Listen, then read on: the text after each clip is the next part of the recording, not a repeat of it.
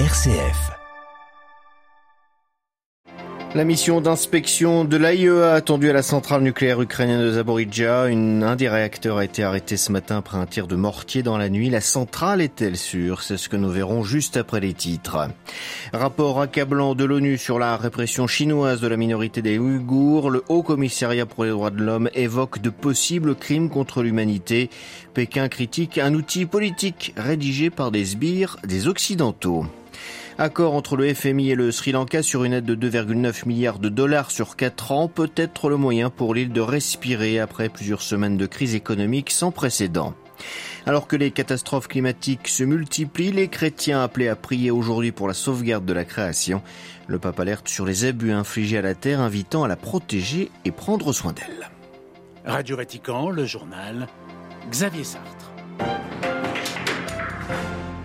Bonjour, arrêtez de jouer avec le feu et protégez la centrale de Zaporizhia en Ukraine. C'est l'appel lancé ce matin par le comité international de la Croix-Rouge alors que des combats se déroulent autour du site depuis plusieurs jours. Cet appel intervient aussi alors qu'un bombardement à l'aide de mortiers a touché cette nuit le site, ce qui a contraint à l'arrêt, à l'arrêt un des six réacteurs de la centrale, comme l'a annoncé l'opérateur ukrainien des centrales atomiques. Cet incident se produit aussi alors que les inspecteurs de l'Agence internationale de l'énergie sont attendus aujourd'hui même sur place pour évaluer la situation. Le directeur de l'AIEA veut aussi établir une présence permanente de son agence sur le site sous contrôle de l'armée russe depuis le début de la guerre en Ukraine. Les craintes d'une catastrophe nucléaire sont partagées par de nombreux États européens, mais cette peur est-elle raisonnable? La centrale est-elle sûre? Réponse de Biagio Principe, ingénieur de l'énergie et professeur-chercheur à l'AHS-SO de Suisse.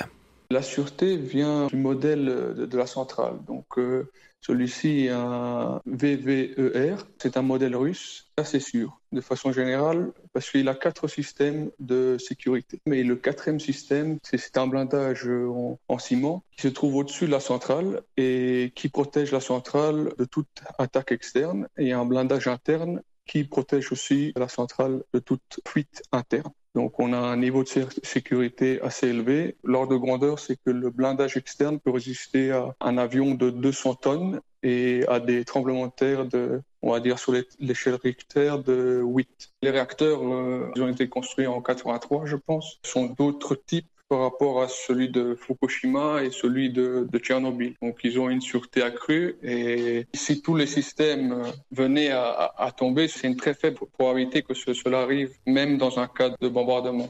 Biagio Principe, ingénieur chercheur à l'EHS SO de Suisse. Très discret depuis l'annonce de la mort de Mikhail Gorbatchev mardi soir, Vladimir Poutine a annoncé qu'il ne se rendrait pas aux obsèques du dernier dirigeant de l'Union soviétique. Son agenda est trop serré, a expliqué le Kremlin qui précise que le président russe s'était rendu toutefois à l'hôpital où est mort Mikhail Gorbatchev pour y déposer des fleurs sur son cercueil. Hier soir, le pape a fait parvenir un télégramme de condoléances à la fille de l'ancien secrétaire général du Parti communiste de l'Union soviétique Il y rappelle l'engagement de Mikhail Gorbatchev pour la concorde et la fraternité entre les peuples et pour le progrès de son propre pays à une époque de grands changements. Le Kazakhstan où se rendra le pape d'ici une dizaine de jours sur la route des réformes politiques. C'est en tout cas ce que propose son président, Kassim Jomart Tokayev. Il aimerait organiser une présidentielle anticipée cet automne et réduire le mandat du chef de l'État à un septennat non renouvelable. Il prévoit aussi des législatives anticipées au premier semestre 2023. Le pays avait connu des manifestations et des émeutes en janvier dernier qui avaient provoqué la mort de 230 personnes. Un outil politique rédigé par des sbires des Occidentaux après la publication d'un rapport de l'ONU qui accuse la Chine de crimes contre l'humanité sur la minorité ouïghour. La réaction de Pékin pas, ne s'est pas fait attendre, elle est même virulente.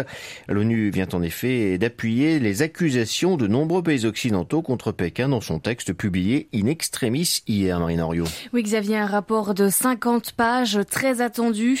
Michel Bachelet, la haute commissaire aux droits de l'homme des Nations Unies, avait promis la publication avant son départ. Et en effet, il a été partagé hier juste avant minuit, dernier jour de son mandat. C'est un ramassis de désinformation selon Pékin.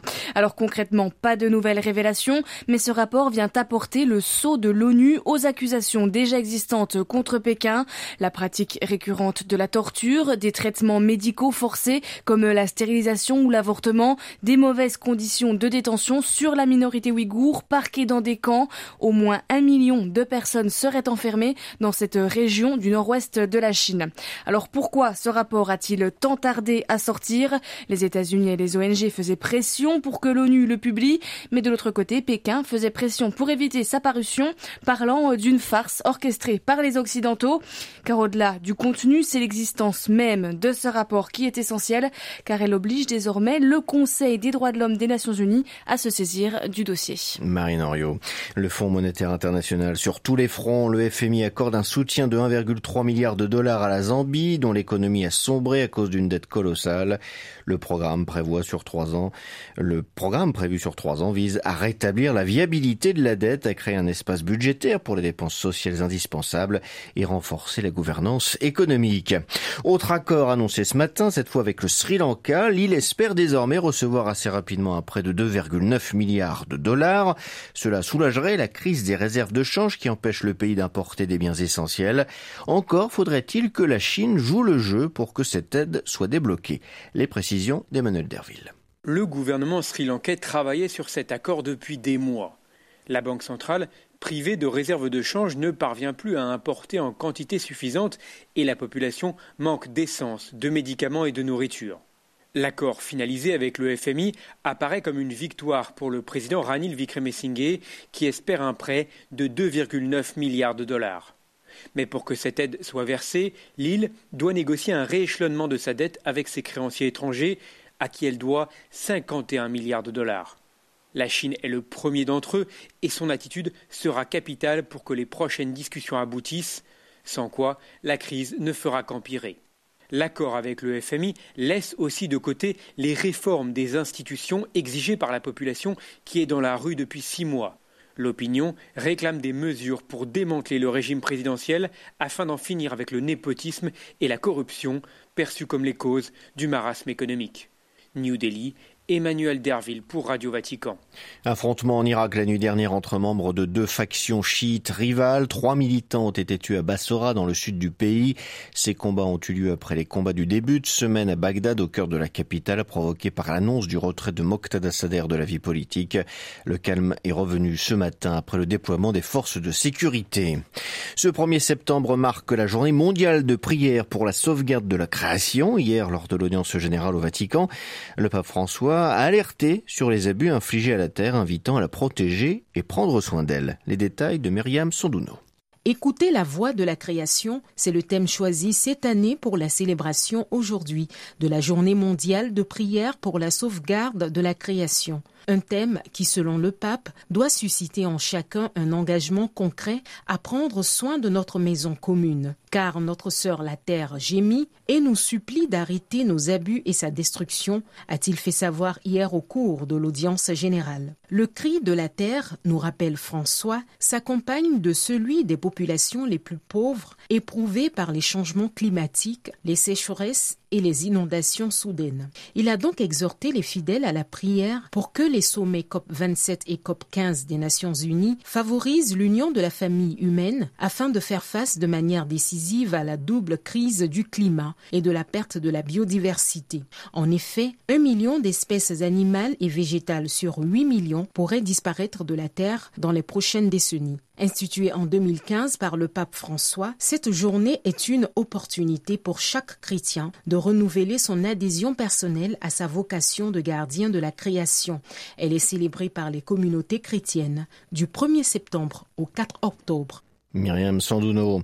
La liturgie, ni un monument de marbre, ni une chose de musée, mais un organisme vivant, c'est ce qu'a rappelé François ce matin devant l'association italienne des professeurs et amateurs de liturgie reçue en audience. Il a mis en garde contre l'esprit mondain du retour en arrière aujourd'hui à la mode, une tentation déguisée en tradition. Au contraire, la liturgie qui s'enracine dans la véritable tradition va vers le haut dans le sens que le Seigneur veut. Plus de précisions retrouvées sur notre site internet internet www.vaticannews.va.